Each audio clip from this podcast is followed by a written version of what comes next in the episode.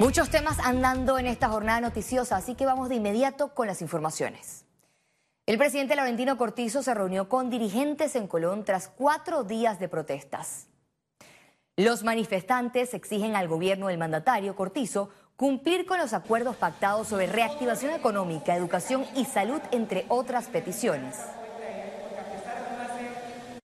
Yo no tengo ningún problema ahí a Colón. Que las aguas se bajen y con mucho gusto yo voy a Colón. No tengo ningún problema, está aquí. Yo soy parte de ustedes.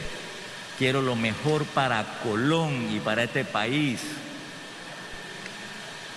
Nosotros todavía estamos en una pandemia. Una pandemia que ha causado una reducción de los ingresos, lo que entra al país por más de 4 mil millones de dólares. Este jueves, miembros del Suntrac y transportistas de Panamá Oeste se tomaron las principales calles del país.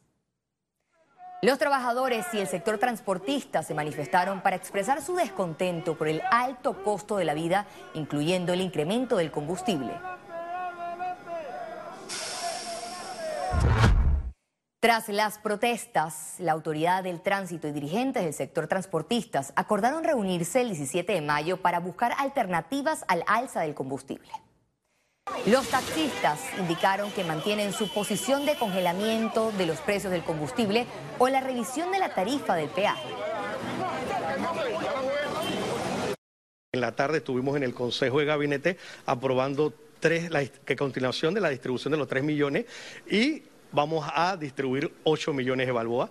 Igual se conversó en la mesa para el sector oeste, que al final todas las ayudas que se le da al sector transporte es para los usuarios. Que el día martes eh, se, dé, se dé la decisión de que cómo se va a congelar, decisión que nosotros no hemos tomado, que solamente estamos peleando para que se ponga una ley, que es la 808, y se pueda suspender lo que es el alza del combustible. La Defensoría del Pueblo presentó el informe de 46 personas desaparecidas en Panamá. En medio del incremento de casos, el defensor del pueblo Eduardo Leblanc aseguró que fiscalizará las acciones del gobierno. Aclaró que las cifras de desaparecidos y de personas localizadas varían por los nuevos reportes. Nosotros eh, vamos a hacer una investigación, como dije, de derechos humanos, independiente y en colaboración con el Ministerio Público y vamos a, darle el enfoque tanto en, en las mujeres como femicidio y en las desapariciones de los hombres. En la Comisión Nacional contra la Trata de Personas, la Defensoría del Pueblo espera reunirse con el ministro de Seguridad. Igualmente vamos a pedir el apoyo eh, a la red interamericana de, de, defensores de derechos humanos o instituciones nacionales de derechos humanos de América para conocer si en la parte sur eh, llámese Colombia, Ecuador, Perú, existen personas que han, se han desplazado eh, forzosamente o no a las áreas y si se encuentran eh, nuestros connacionales. Una de las provincias con más incidencias de casos es Chiriquí. Nosotros tenemos cifras que del 2019 tienen cuatro mujeres desaparecidas, del 2021 tres, dando la suma total de siete. 2019 y 2021. La Defensoría del Pueblo informó que los reportes de desaparecidos corresponden a 29 hombres y 17 mujeres. Félix Antonio Chávez, Econius. El Ministerio Público ubicó los restos óseos de la mujer reportada como desaparecida. Las autoridades confirmaron que el cuerpo fue hallado en una área boscosa del corregimiento de Chilibre para constatar los resultados, los peritos realizarán las pruebas científicas para determinar si se trata de Yaris Jiménez desaparecida en la chorrera a finales del mes de abril. El órgano ejecutivo publicó en Gaceta Oficial el fallo que eliminó las licencias con sueldo de alcaldes y representantes. ¿A dónde va? 172 representantes de corregimientos y 30 alcaldes a partir de la fecha perdieron el beneficio de cobrar en entidades estatales de manera simultánea con los montos que devengan en los gobiernos locales.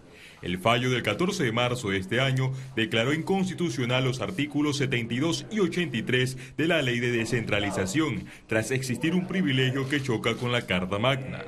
Que a partir de la publicación en la Gaceta Oficial queda el fallo de la Corte hecho efectivo, entra en eficacia y si la Contraloría no hace o no, eh, o no procede a suspender el pago, sería la Contraloría la que entraría en desacato y tendríamos entonces que accionar en, contra del Contralor General por la omisión de sus funciones.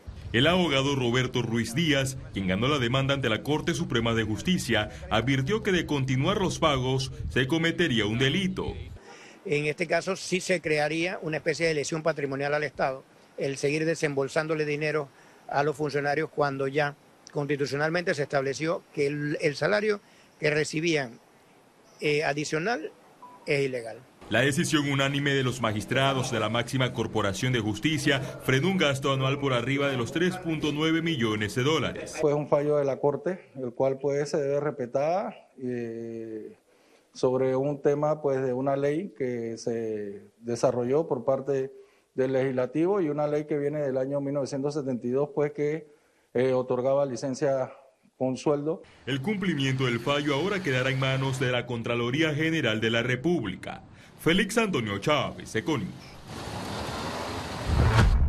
Abogados penalistas denunciaron ser víctimas de pinchazos telefónicos.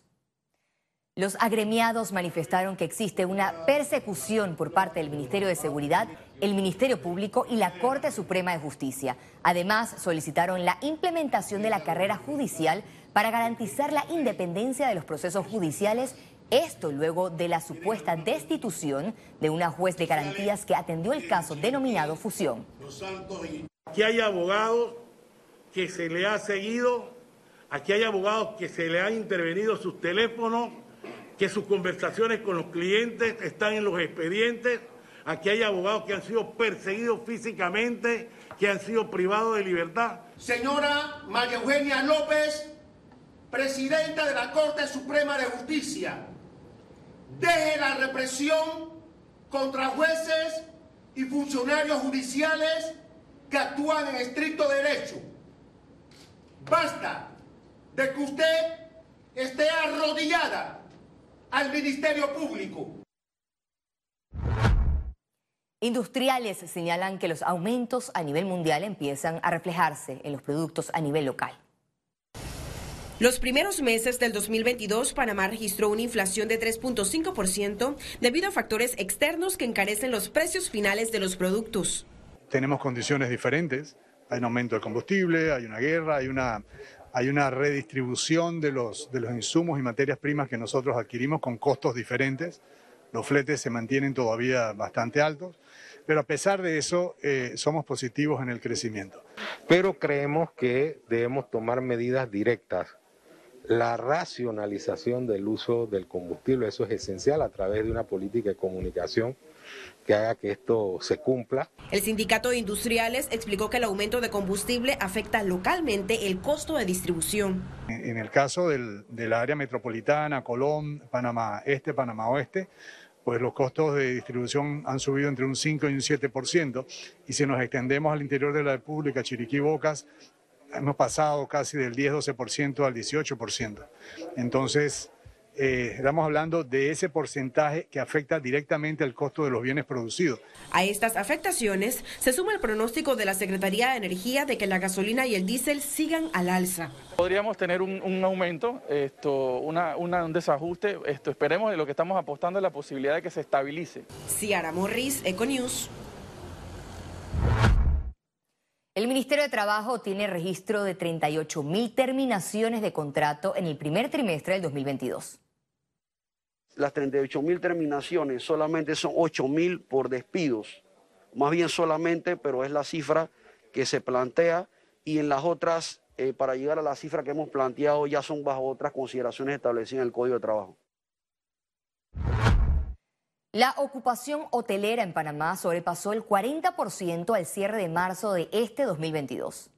En el mes de marzo, que fue el último mes de la temporada alta, fue de alrededor de un 48% de ocupación.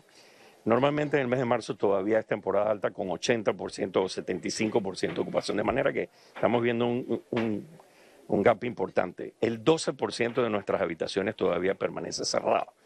Entonces, estamos haciendo ahora mismo eh, ese esfuerzo. La única manera que van a abrir es si hay, si hay capacidad de operar, es decir, si hay demanda. Entonces, estamos muy claros en que hay que incentivar no solamente el turismo nacional que se incentiva muy bien, sino el turismo internacional que es el que, el que al final va a justificar esas inversiones.